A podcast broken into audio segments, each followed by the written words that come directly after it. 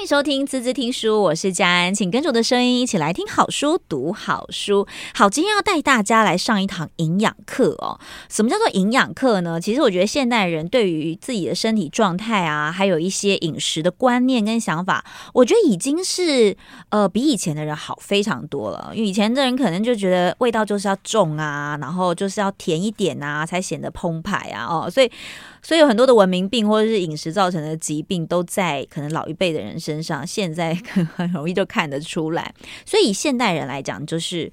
嗯，正在工作中产阶级或者说一般现在上班族来讲，大家已经会有一个小小的观念：哎，我是不是要吃的减油减糖啊，吃的更营养卫生一点啊？但怎么样可以吃出影响力？这听起来是不是觉得蛮厉害的？这到底影响力是什么呢？影响你的家庭吗？影响你的身体吗？影响你的心情吗？影响你对你生命的看法吗？今天很开心哦，我们邀请到本书的作者，他本身就是一位营养学家刘庆宇老师，先跟大家打个招呼好吗？老师好，各位听众大家好，我是刘庆宇。好哇，我们这种营养学家的饮食观点跟餐桌素养。来告诉大家怎么吃出影响力。这本书出的时候啊，其实我看到的时候我觉得很有趣，因为我们都有听到什么、嗯、怎么用沟通来发挥我们的影响力，对，怎么用那个沟通力、故事力，对对对。现在很多这这种大家觉得在专业上，其实我们可以用呃微小的专业去杠杆更大的影响。嗯嗯，所以那时候你怎么会想要把营养这一块把它写成书啊？其实。刚开始本来是很单纯的去记录，就是小孩生活，生活，然后今天帮孩子做了什么。那因为周遭有一些朋友，譬如说小儿科医师，或是有一些女性朋友当了妈妈之后，他们会告诉我说，像小儿科医师，他就会跟我说：“哎，老师，我觉得你真的应该把你吃的东西啊，譬如说你做的便当啊，因为我之前都开在小社团里，就几个朋友大家会看啊。”后来他他就会发现说，哎，其实他门诊里面很多妈妈都很烦恼，就会说，哎，我小孩这样这样这样，应该要吃什么东西？我说真的吗？谁会有兴趣看人家家的便当是什么？他说真的，老师，我跟你讲，你真的放看看。那我是一个。个性相对内向的人，虽然没有人相信，对，但是后来我就想说，好，那就放放看。我就先放了，本来可能就在部落格写了一篇文章，就是跟大家说怎么快速备餐。结果那个小儿科医师就帮我分享，分享之后那一篇居然一个晚上一个小时一个小时内的点阅率居然是八千，哇！就几年前我就吓到，我想说真的有人要看这种东西。然后小儿科医师就跟我说：“C 是不是？”然后我就说：“可是。”我的对，又说说到我自己的个性内向，所以我就说，可是我只想跟害羞。对，就是其实我觉得便当里面它呈现了很多秘密，嗯，它其实是很私密的，因为它会反映到这个家庭的对呃，直接看到是对菜肴的喜好，但是它其实也反映了一个家的经济状态，嗯，他的家庭面貌是什么，他的饮食习惯是什么，他的生活习惯是什么，其实，在便当里面可以窥探很多。这个家庭，大家对便当的印象是什么？我对便当的印象就是小时候，呃，国小的时候还有带便当的时期。你有经历过带便当的时期？我有，我有，因为我妈是属于如果家里都都有回来吃饭，她就会还是会煮。虽然我妈不热衷煮饭这件事，嗯，我们家是这样子。我觉得隔代有关系，对，因为我外婆真的是太会煮了，所以影响到我妈他们都不用煮，通常都是这样，然后就变得我会很想煮。对，当然就会一二一的这种。嗯、对，我觉得这个好明显，在我我身上就是蔓延着。所以，我那时候我觉得我妈对于带便当这件事情，她其实是蛮困扰的。所以有时候你会看到便当就是菜色比较简单，你就知道她可能觉得心情就是不是那么好。这样。对，所以我 所以我书里面有，因为我经历过，我妈妈也是不是很热衷做菜的人，所以她也没有什么代表作。嗯，然后所以后来就变成是，我觉得我自己在做便当的时候，我同时。除了做给小孩之外，其实也是做给自己哦。就是当年那个，嗯、呃，里面我讲到一个故事，就是小时候我妈有次，因为我妈要照顾奶奶，年纪很大，然后奶奶生病，身体健康不是很好，所以对一个当时你看她要工作，然后又有两个小孩要照顾，还有上面有婆婆要照顾，其实对妈妈来说，我现在回自己当了职业妇女之后，我觉得真的太辛苦了。嗯，那所以妈妈就不是很会做便当，有的时候她会忘记洗制服啊，忘记什么，有时候常常就是。可能半夜才洗，然后早上要用吹风机把它吹干。以前也没有烘干机这种东西的时候，所以就会发现说，哎，妈妈真的很辛苦。有时候便当里面可能就是一条香肠，所以哇，书里面就有一个故事，就刚好我那次带一条香肠的时候，其实我很喜欢吃香肠，所以我自己也不以为意。可是那次就是便当被一个同学拿走了，所以我那天早那天中午就一直找不到我便当，后来就突然有就看到同学围观，那个我的就是有一个同学就很任性，一个男生就说：“这谁的便当啦？才一根香肠，这什么便当啦？”我想说完蛋了，我就冲过去，就大家围观，我就我永远都记得，我就是那个便当布，赶快把那个便当盖起来，然后赶快把便当抱走。我那觉得好害羞，对不对？很害羞，其实对。然后所以那时候我就在都觉得同学在议论我的便当，就会觉得哎呦，班长便当也不过这样嘛，他平常是在神气什么啦？就是自己心里会有很多这种内心的那种孩子的纠结，孩子的纠结。所以那时候就觉得，可是你当然心里会知道，就是妈妈是辛苦的。嗯，所以才会衍生出我很多技能，譬如说帮妈去黄昏市场买菜啊，就是趁妈妈呃还没下班前，我就站拉把椅子，然后就自己去洗米啊，然后妈妈回来只要把东西弄一弄，炒个菜，家里就可以开饭啦。嗯，哇，真的是很棒哎。对，所以后来有你这个女儿真不错。可是后来就是可能我自己这样做，自己这样做之后。呃，我一直觉得孩子看着看着就会做，其实大部分的时候是这样。可是有时候我还是会觉得，看到自己的那个高中生，我就会说，嗯，你怎么连这个都不会？然后高中生看了我一眼，就说，因为你都做完了。他说，妈，你不知道妈妈越能干，小孩就越笨吗？我就觉得，哎、欸，这句话听起来好像在称赞我，可是又有那么一点点怪怪的这样，所以就很像佳安刚刚在说，呃。外婆会，然后 跟我外婆的关系又又再来，所以这看看起来好像有这样的趋势。是因为其实我从小就在厨房里长大。我是我外婆带大的小孩，所以我从小就是我外婆从她还能背着我，她边炒菜背着我，到她真的背不动了，她就觉得啊，她可能觉得把你放在旁边，她看不到，她也不放心，就拿一张凳子让你站在旁边，是，所以她炒菜什么，你就跟在她旁边在看着她。那直到我妈在帮我带便当，有时候还会回外婆家拿外婆的菜，所以其实我们对外婆菜的印象是非常非常深刻，这是导致我其实有时候进厨房弄些东西，我觉得是件蛮疗愈的事情。是，其实我我觉得在看你的书的时候，我觉得很好玩的是，你把你生活家里面哦，因为老师的女儿年纪落差比较大，所以有高中生也有小班生、中班生，所以你就在他们孩子之间，跟你在餐桌之间的一些，不管是对谈啊，或者是你的观察，其实可以反映出我们现在的人在生活当中，我们对吃到底有多重视，到底我们的重视程度跟我们实际执行的程度又有落差多少呢？我觉得这其实是是可以看出现代人对于自己。是否有很认真在照顾自己的，对不对？对，而且我除了是妈妈之外，我觉得因为工作关系，我有十年的时间在医院工作，我也跟小新陈代谢科医师大概一起看了大概将近两三年的夜诊，因为小朋友平常要上学嘛，嗯，所以很多妈妈家长大概都是晚上的时候带着小孩来看。呃，小朋友的生长门诊或是营养咨询门诊，所以在这个过程里面，因为我们常常就是暑假的时候带减重班，可是暑假结束之后，小朋友就回去了，那怎么办？小朋友还没有完全减完，而且小朋友减肥也不能太快。哎、欸，其实我很好奇，因为你前面就有提到什么减重班啊，像你刚刚讲到的夜诊，我觉得现在原来这么多小孩子需要会营养不良啊。嗯他们的营养不良不是没东西吃哦，这年代应该没东西吃有点难哦，是吃太好哦。就是每个孩子可能在那个可能就是在小五小六的时候，呃，之前我们大概儿童减重班大概一个小朋友大概呃一百五十公分，如果高年级的话大概一百四一百五十公分以上，可是大家都有八十几公斤，哇哦，对，所以才会在那个过程里面，在很多的减重班跟家长谈话的过程当中，或是在。呃，儿童咨询门诊里面跟家长对谈过程当中，才发现其实饮食的概念跟执行，真的对孩子的影响很深远。这也是刚刚佳安问我说，为什么这本书叫做《吃出影响力》？嗯，就是我觉得从儿童健康这件事情到我这一两年，我我跟呃大讲食医学会一起去看日本的学校午餐，因为很多人都很台湾的人很喜欢，就是我们听到的学校午餐，大家都会呃，就是。大家对于那个营养午餐，营养午餐有点抗拒，对，对，但只要讲到营养午餐，大家脸都怪怪的，所以我们就去考察，就觉得大家觉得日本午餐很棒，那我们就去看人家到底棒在哪里。我后来发现，其实他们他们让我很感动的事情是，他们是从政府从上到下的制度跟政策一直在支持这个看起来微不足道，就是大家觉得啊，有猪崩啊、加鸡灯啊，这五香米料不 key 的事情，可是他们是从农产政策。他们去找，他们觉得学校午餐的品质应该怎么样，我们就从跟农民契作，我们就先把一整年的菜单都开好，然后我们就跟农民说，明年我要这样这样这样菜，我要这样的等级，我要不要释放农药，我所有的标准我都开好，哇，所以农民就会知道说。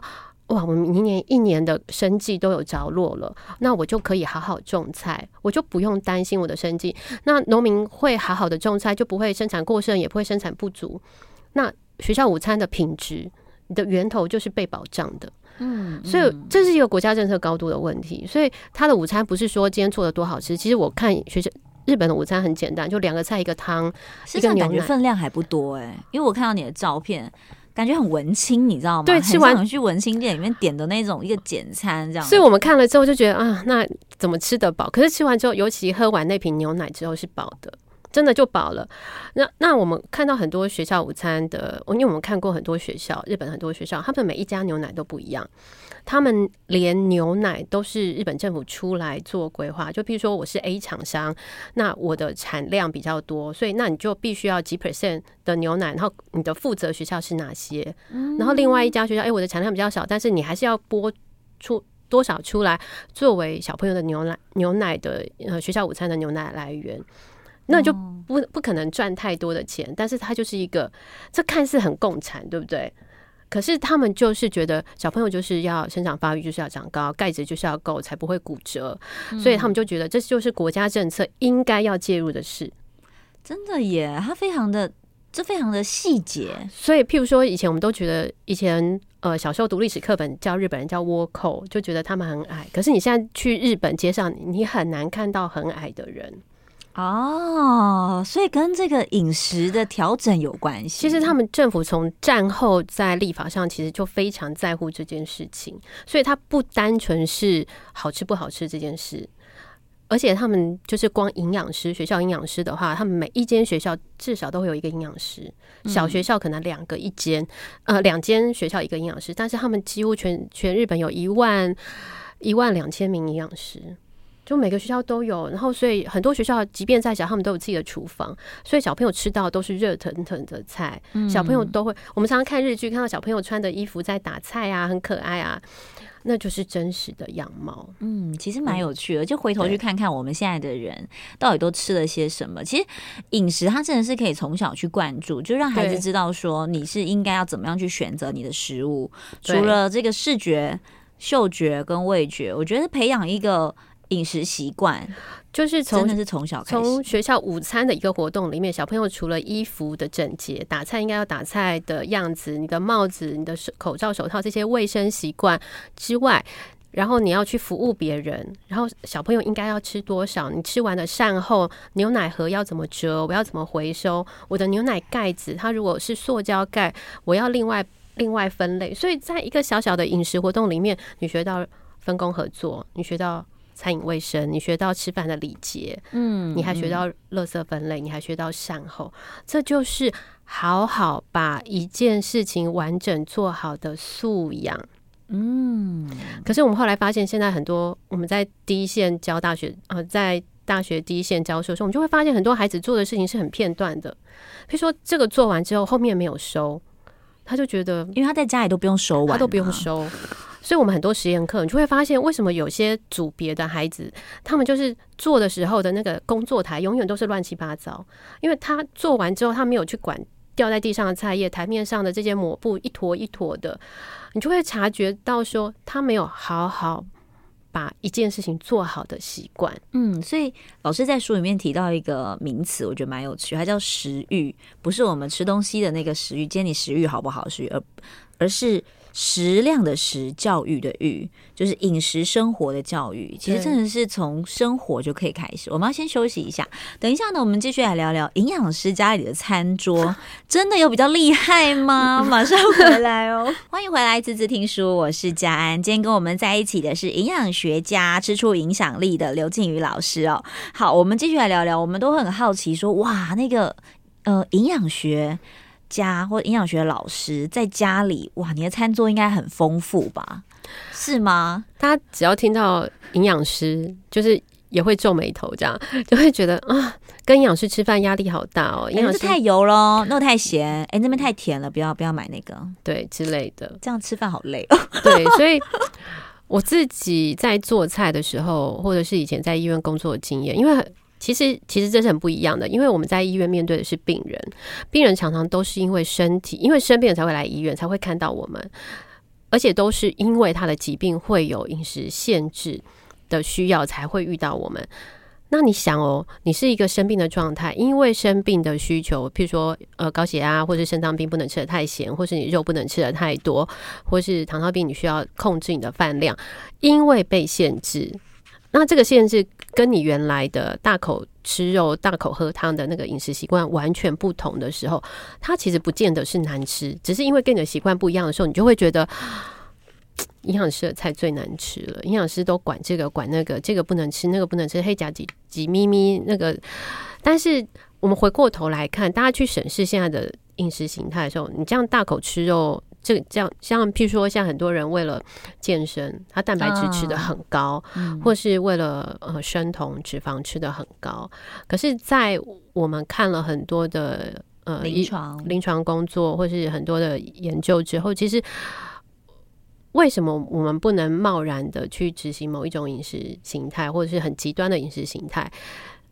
而去去告诉大家说，哎，就是营养师每次讲说，哎，你要均衡饮食，大家看到营养师会说又来了，又来了，因为在这么多饮食形态当中，这个饮食形态是最安全的。嗯嗯，就举例来说，现在很热门的生酮饮食，好了，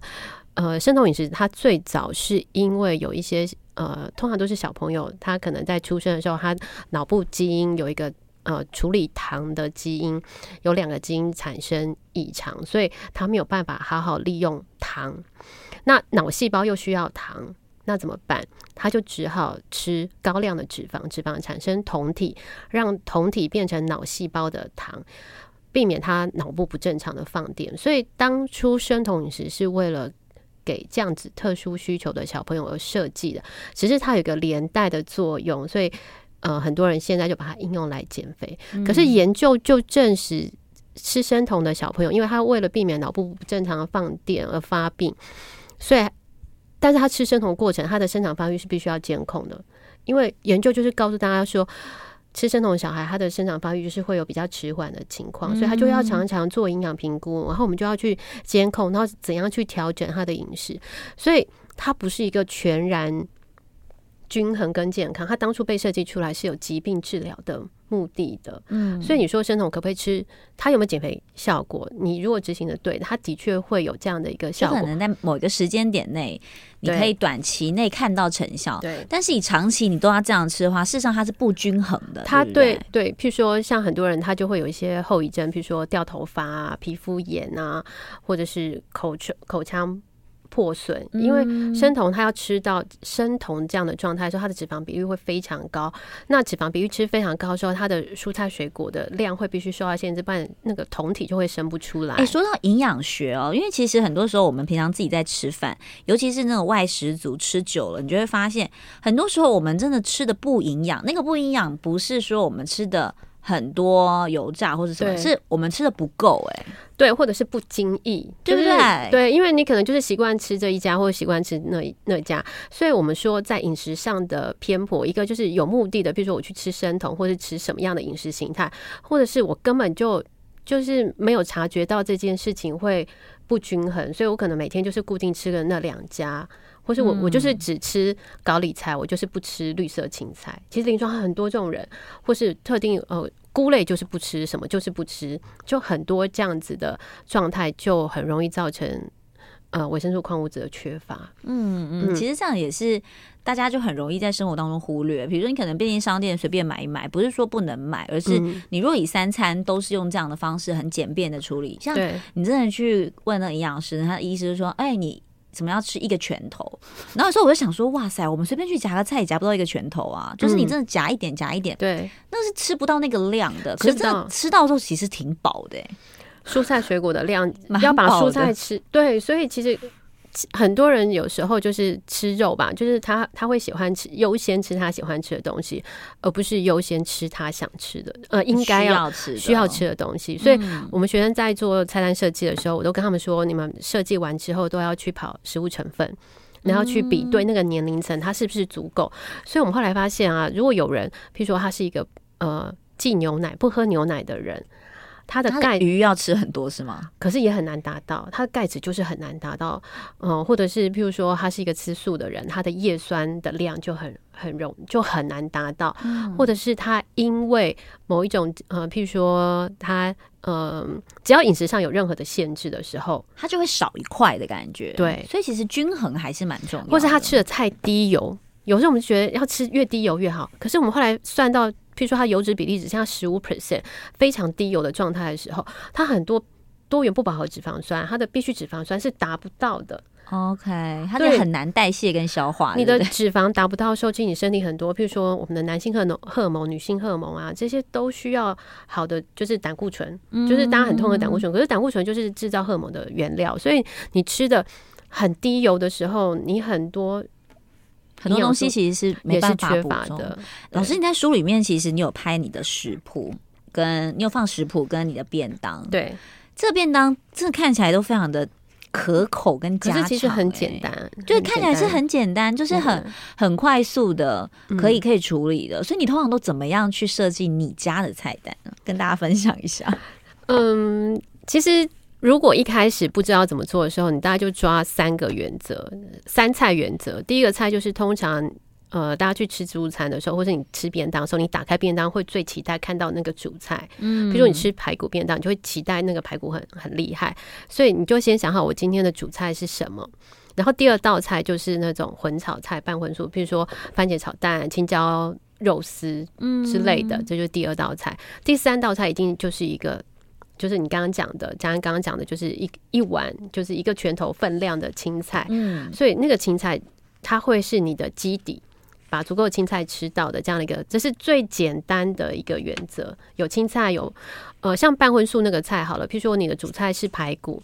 你中间那道菜可能就会是干丝炒芹菜啊，嗯、就会是一个豆类的蛋白质来源。所以你主菜是海鲜，比如说是鱼的时候，那你中间的那个半荤素可能就是肉丝、猪肉丝或是鸡肉丝，就是会、啊、配一点点，你就会让它的蛋白质来源是不一样的。然后青菜就随便你吃。嗯，其实这样讲起来并没有很难，没有很难。对，大家其实就算是下班直接去买个菜，也还是蛮快可以备菜，对不对？对，老师算是呃快速备菜的这个料理达人了，因为大家都是职业妇女，你知道，很多时候大家都会说，哎、欸，我又不是说不用上班，我们都要上班。我下班之后，我也不希望说每天吃外食。对，其实连我自己有时候都会觉得，不是不愿意花钱买，真的是，真的是不知道 买什么，已经吃到不知道吃什么。嗯、我相信大家应该都有这个困扰，每天在想三餐，多头痛啊！如果自己弄弄，其实。呃，它是可以很简单的，对，其实蛮推荐大家假日的时候就先把一些呃常备菜可以先准备好，对不对？嗯，有一些人比较讲究，他真的就会做常备菜。其实我真的倒也没有，除非我真的心血来潮想说，哎，我今天要来炖个鸡啊，嗯、那种会弄大锅的。哦、不然的话，其实我假日真的会很希望好好睡一觉，所以我觉得反而是尽可能去简化你的工作。像有些人可能就是。两口之家可能在刚结婚，然后那真的好方便哦。对，其实很简单。有的时候你就是一锅料理，我我我也很常做一锅料理，就是像吃吃个汤面，起个汤锅，那就很方便。只要把肉片、鱼片什么这些东西，蔬菜，然后你有你有蔬菜，有蛋白质，有淀粉。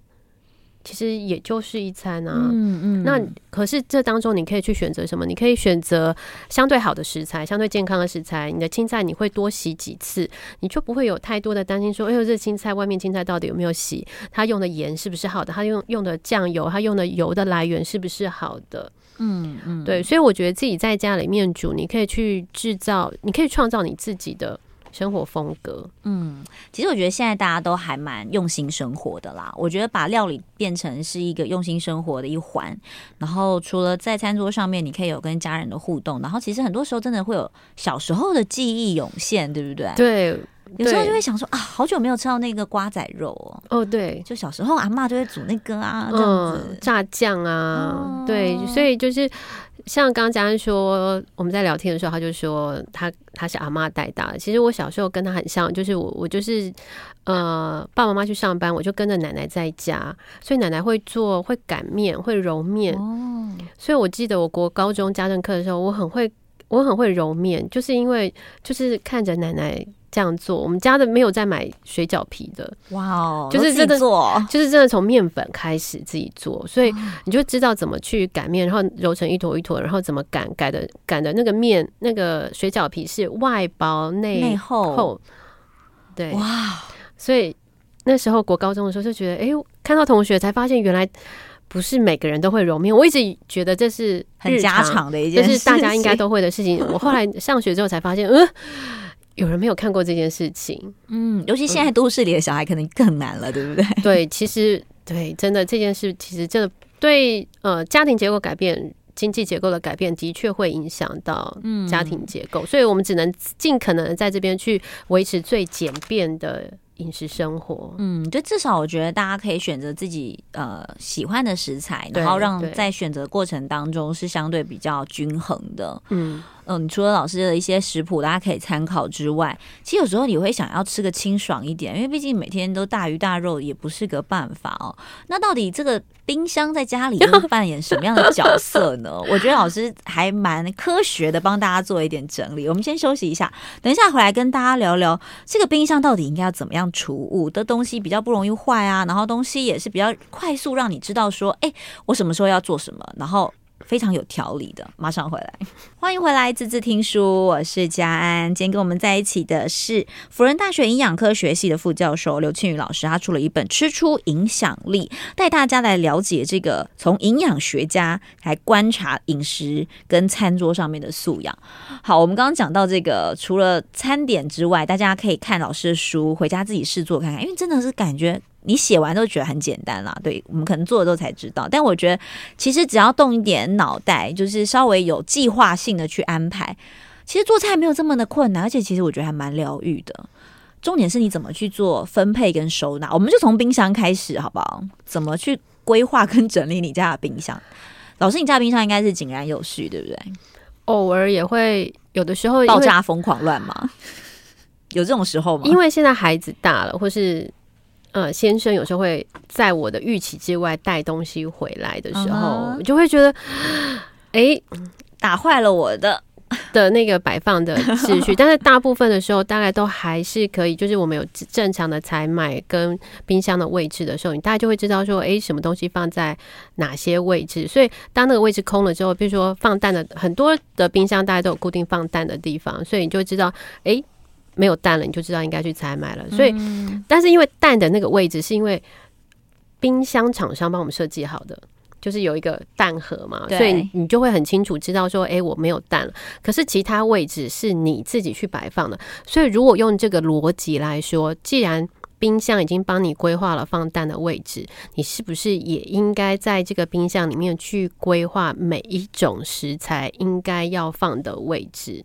嗯，好，所以其实，在书里面画的这个冰箱的图里面呢，就是就是有告诉大家说哪些食材应该放在什么位置。那为什么会这样子放呢？其实应该是因为跟那个呃食品卫生安全的原则是有关系的。譬如说，呃，我们在做食品卫生与安全的时候，会有一个从低污染到高污染、高污染到低低污染的这样的一个顺序。那什么叫低污染？什么叫高污染？譬如说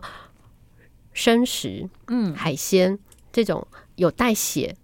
或者是生的菜有带土，这些就所谓高污染的东西。那哪些是低污染？譬如说已经打开就可以吃的熟食、切过的水果，这些就是低污染的水果。所以在冰箱的食材摆放里面，你不能把高污染跟低污染的东西交叉摆在一起哦，因为它就容易交叉感污染嘛。因为水水果是已经打开就可以吃的东西了，所以它没有在进。不能再经过烹调了，所以这些东西它没有杀菌的机会，没有清洗的机会，所以你把脏的东西跟干净的东西放在一起，而这干净的东西是你马上要吃的，所以你一定要去做非常清楚的区隔。嗯，举例来说，如果你今天买了一包生的肉，你从市场买了一包生的肉，那这个肉还没有烹煮，你还没要烹煮，你只是先把它暂放在冰箱。如果你把它放在冰箱的最上层，嗯，冷藏的那一层，冷藏的冷藏冷，我们现在讲冷藏，冷藏它里面大概都会有三到四个隔层嘛。嗯，你如果把它放在上面的那个隔层，可是生肉的下面你放了一盒刚切好的水果。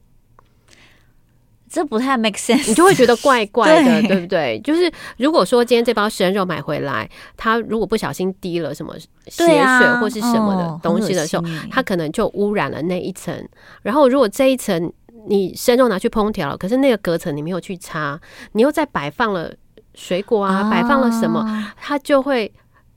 冰箱就会交叉污染，它就会脏。所以很多人觉得东西放到冰箱它不会坏。哎、欸，我跟你讲，这件事情真的是很有趣，尤其是很多人会莫名觉得没关系，这东西只要丢冰箱它就好了。就身体就好了嘛。对，但是冰箱不是万能的，大家一定要想清楚啊！这冰箱只能帮你保鲜，但不代表东西不会坏，它还是有期限的。对，它它只是帮你延缓了腐败的时间，因为食物腐败受温度影响，所以低温只是这样延缓了你腐败时间。但是你说它会不会腐败？它还是会腐败，只是用比较短的、比较长的时间去进行这件事情，所以不代表它不会坏。嗯，所以第一个迷思就是冰箱食物不会坏这件事，第二个迷思就是。其实它，如果你没有好好摆放的话，它其实是会交叉污染的。哦，我觉得交叉污染这反而是大家比较少去在意的，大家都没有察觉这件事情。可是后来很多像我们在上这门通识课的时候啊，我就请学生去整理冰箱。有些学生因为住宿舍，哇，那个宿舍学生拍回来的那个冰箱之可怕的，里面什么东西都是吃一半的便当、臭豆腐、嗯、什么麻辣鸭血、咸酥鸡、饮料，然后甚至还有打开里面那个饮料不要。喝一半喝多久？然后里面还有小梅飘在里上面，好恶哦！白色的小梅，这样白色这样一朵一朵就飘在那个饮料的上面，这样。所以你说会不会坏掉？会啊，因为口腔里面有细菌嘛，所以这个东西你喝过口水，口水，那你说它会不会发霉？它只只是用很缓慢的速度，但它是会发霉的。对、啊，所以大家真的要好好去整理自己家里的冰箱，或者说你今天住宿的地方的冰箱，嗯、因为你包含你常用的食物啊，没有烹调过的啊，还有蔬果室，甚至一个家庭里面，其实是可以有计划的采买，对不对？对对对，就是你就要想说这个东西到底谁要吃？就像你要采买零食的时候，我记得我在采买零食的时候，以前我刚结婚就家里就我跟我先生，所以我想要看到好玩的就买啊，就想要买。可是 我记得我有几次就是已经在排队等结账的时候，我心里就会想说，这个东西不是他吃就是我吃，不是他肥就是我肥，所以我又默默把东西放回去了。有的时候你需要有一点点理智，所以你要去看我头说你家里有多少人，再决定你今天要买多大包装的东西。嗯，不然很多东西都是过期之后然后丢掉而浪费的，所以有计划才买才是管理冰箱的上上上游。上游就是计划性采买，然后才会进到冰箱。嗯，进到冰箱之后，你才能够好好妥善的管理你的食材。所以大家常会有一种叫做清冰箱的这个 心情，就是有时候一个礼拜总有一两天必须要叫做清冰箱，就真的会想说啊，没办法，可能假日没有吃完的或者什么的，你再不你再把它放下去，它就是垃圾，那不如不要留下来。对，就是要你的冰箱，要定期的整理。像大家会定期刷马桶，可是大家不太会定期清冰箱。嗯，竟然跟马桶拿来一起做这个比对哈，你就知道其实你不要以为冰箱它是不会坏，因为大家都觉得它最干净，没有，里面也是。是很脏的，嗯，好，我觉得讲完这个分类，跟告诉大家该怎么样去管理好你的冰箱，我觉得其实就跟管理我们的生活一样，很多时候就是你没有好好的去整理，然后没有用心的去把它们都呃有意思的、有意识的去让它是。在你的掌控之内，那它真的就是很容易崩坏啊！就是莫名其妙就有东西发霉啊，或者突然之间发现，哎、欸，我买了重复的东西，因为我不知道这东西还有，真的，或是东西放太久了，其实它根本就已经不能用，你还不知道还拿来用，而且它会在冰箱的最底层。所以我在上课的时候，我请学生去拍他们家的 before and after，嗯，就是在上课上冰箱课之前，他们先去看了家里冰箱，然后依照这个原则去整理家里冰箱，学生就会发现，老师，我清出来，我们家有一罐。三年过期三年的果酱，然后妈妈完全忘记，然后东西就放在冰箱的最底层。所以在上完这门课之后，他们就回家去在冰箱里面挖出过期的酱油、过期的调味料、过期的番茄酱，太多。可能今年端午节吃的那个粽子买的甜辣酱，就是已经过期两年了，然后你又买新的，然后你都不知道那个前年的甜辣酱其实还有一大罐放在冰箱的最后面，然后今年又开始过端午节了，就发现又有又买了新的甜辣酱，这样真的是哎，你就觉得各种东西不断的在 不断在重复，然后你就冰箱越堆越多，所以真的要整理，整理很重要，真的。好好，最后我们把冰箱整理好之后，请老师再告诉我们到底要怎么样来。呃，管理好你的时间，然后来快速的备料跟出菜。其实老师在书里面有给大家一个表格，我觉得还蛮方便的哦，大家可以去参考一下，怎么样就是晚餐的这个组合。其实很多人最担心的就是说啊，晚餐就下班之后要做，其实很累，嗯，然后时间不够，干脆就买外面。其实有了老师这个方式之后，哎，其实还蛮快速的，对不对？对，因为也不是刚开始就说我特别。呃，刻意去做这件事情，其实我们会衍生出很多方法，都是迫于无奈。就是我真的只有这么短的时间，我就必须要做这件事情。那在做菜的过程当中，其实最重要的是进厨房，你要先规划好你的工作时间。像在书里面就会告诉大家说，时间最长的这个烹调时间最长的事情，你要优先做。像呃，像煮饭好了，可能很多人的电锅煮一锅饭大概要半个小时，所以他煮饭时间一定是。一进厨房，先洗了手，淘米，然后按了电锅之后，对我来说，按下电锅的那一刻就是开始计时的开始。那这时候你就开始做工作分析，说：诶，我接下来煮菜要先腌菜呢，还是先洗菜？这些工作顺序都跟你的烹调是有关系的。嗯，那你说我是真的只进了厨房之后才规划这件事情吗？其实并没有。诶，我在开车回家的路上，我心里大概就已经先规划好，说我今天等一下进厨房的工作时间跟。跟顺序，甚至应该在我早上出门的时候，我就先想好，说我今天晚上的主菜是什么，我要先把它从冷冻拿出来，放到冷藏去退冰。嗯，所以这个是有意识的把饮食生活放在你的工作里面。就像很多人会去健身，很多人说呃没时间运动，可是很多人又可以很很规律去去健身。我觉得这就很像是在你每天的生活的。功课表就是我们小时候每天上学都是有功课表，第几节到几节做什么事。如果你把这件事情当做功课表的一格，就是我固定的礼拜三晚上我要去运动，我呃每天的几点到几点我要做菜、吃饭、吃饱，你就把这些饮食生活或是运动生活，把它放在你的人生的功课表里。嗯，来把它当做一个很呃，我每天 routine 管理生活健康必须要做的事，就没有所谓说我没有时间干嘛，嗯，它就不会是个借口了，对不对？对对，其实有时候我觉得，呃，这个生活它就是一个很。日常的事情是你每天该做的事情，嗯，所以很多人说啊，等到生病才去看医生。其实，如果你能够从最基础的营养打底就做好的话，对，事实上你可以减少很多的疾病，你可以减少很多不必要的一些病痛，对对。那你可以让自己的身体过得更健康，然后你更有条理的认识你自己的身体。而且加上现在台湾是老年化社会，医疗的进步，我们只会越活越久。但活得越久，这件事情到底好不好？前提是，如果他要好，你必须是身心都健康的。对呀、啊，如果你不健康，真的是很辛苦哎、欸。对，在离开的最后那十年，如果都是卧床的，你可能没有办法自主活动的，或是必须常常就是看病做治疗的，我觉得那个都会相对辛苦。没错，对，所以其实你去累积你的健康的底子，其实我觉得对。不论是对孩子，或是对家人，或是对你的朋友来说，其实都是，我觉得都是一个很好的礼物。像很多人问我说：“哎，老师，你你怎么看待小孩？”我觉得你以后你，或者是他们会说：“嗯，你希望小孩变成什么样，或是你觉得应该留什么给小孩？”就是很到中年，大家会说你要留什么给小孩，我就会觉得，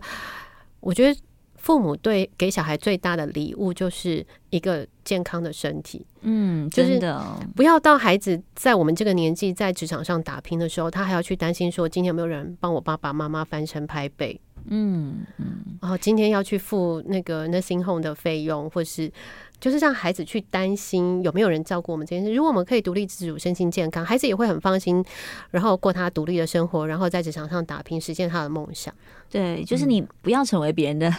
困扰，我觉得这也是很重要的一件事情。最后的时间，我觉得呃，在书里面老师有看到，就是老师有分享曼娟老师有一段文字，我觉得好适合来做我们今天的结尾哦。包容那些生生活琐碎的日常，那些自己不习惯的习惯，调整在自己与对方都可以安适生活的节奏，就跟备餐的过程一样。就如此，我们才能说我们是爱一个人。有时候我们爱一个人，不是你想象或期待的样子，而是爱人真正的样子。这真的性情、真实的这个阴暗啊与寡合都能够理解，而最后我们仍然想跟这人在一起，能为这个人怦然心动，仍希望自己带给他最多的幸福。再搭配上老师的备餐理论，我觉得非常非常的优雅。大家可以把料理跟营养变成你的生活习惯，变成你餐桌上的素养。我们一起来练习看看。也谢谢老师喽，谢谢大家，谢谢，拜拜。